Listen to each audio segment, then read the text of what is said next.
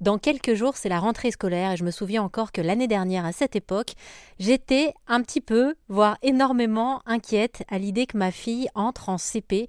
Euh, c'est vrai que ça me paraissait être un cap relativement important pour la scolarité, que ce soit le CP ou la sixième. Il y a évidemment l'entrée euh, à l'école maternelle aussi qui est assez impressionnante. Du coup, je me suis demandé ce que je pouvais faire pour vous alléger un petit peu et je suis allée interroger Chloé qui, elle, passe en cinquième cette année, mais on s'est replongé avec elle dans ses souvenirs de l'année dernière et je lui ai demandé comment est-ce qu'elle se sentait à l'idée de rentrer en sixième lorsqu'elle a quitté le CM2. Moi, j'étais assez enthousiaste parce que j'avais euh, envie de passer en sixième. Je me demandais comment ça allait se passer. Euh, mais j'étais peut-être un peu stressée aussi, comme avant toutes les rentrées. Est-ce que tu avais eu le temps avant de visiter un peu le collège? Alors oui, nous, on avait eu la chance d'avoir des délégués qui nous avaient fait visiter notre euh, collège. Donc je savais un peu à quoi il ressemblait, mais j'avais pas rencontré des professeurs.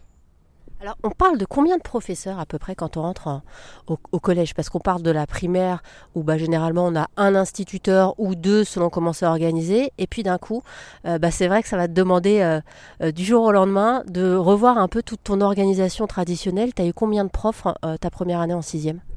J'en ai eu une douzaine à peu près.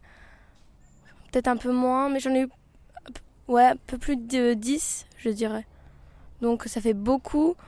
Comparé à bah, l'élémentaire, on n'a qu'un professeur. Alors comment ça se passe? On revient un petit peu en arrière. Tu arrives, c'est le jour de la rentrée. Euh, comment tu te sens ce jour-là? Tu as choisi ta tenue euh? Donc pour la rentrée, nous, on commence un peu en avance. Les sixièmes par rapport euh, au reste du collège. Donc on s'est tous retrouvés dans la cour avec nos parents. On a été appelés par classe. Donc on s'est rangé avec notre professeur principal.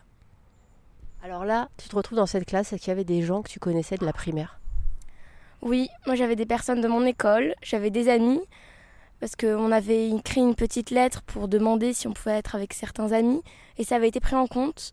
J'avais de la chance, donc j'étais très contente. Euh, comme ça, j'étais un peu moins perdue ce jour-là alors après, comment tu fais pour t'y retrouver dans le collège? Parce que c'est souvent des grands bâtiments. Moi, je me rappelle que j'arrêtais pas de me, perdre dans, ce, dans ce collège qui me paraissait gigantesque. Comment tu as fait les premiers jours pour te repérer là-dedans? Bah Alors, au début, je demandais à ma professeure principale, quand je la croisais dans un couloir, où était la salle de maths ou la salle de français.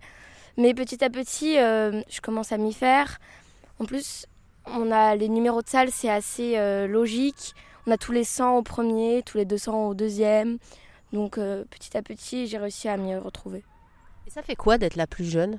Parce que c'est ça, à chaque fois qu'on change d'école comme ça, euh, quand on arrive en CP, on est les plus petits de l'école, quand on arrive en sixième, c'est la même chose avec le collège. Ça t'a fait quoi, ça, de regarder les plus grands que toi?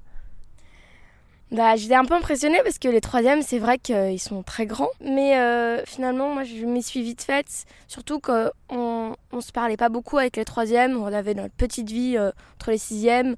Et on, on se cherchait pas trop, euh, enfin, on se disputait pas, tout se passait bien. Là, tu te considères quoi? Comme une euh, petite fille, une jeune fille, une adolescente, une préadolescente? Parce que moi, je t'ai vu changer tout au long de cette année et c'est vrai que c'est assez particulier. Hein. Bah, plutôt comme une jeune fille. Là, je vais vers la cinquième. Euh, ça me fait un peu bizarre de me dire que je vais avoir 13 ans. Pour moi, c'est un âge très important. Donc, je me dis que je vais grandir d'un coup quand j'aurai 13 ans, que je deviendrai une ado tout de suite.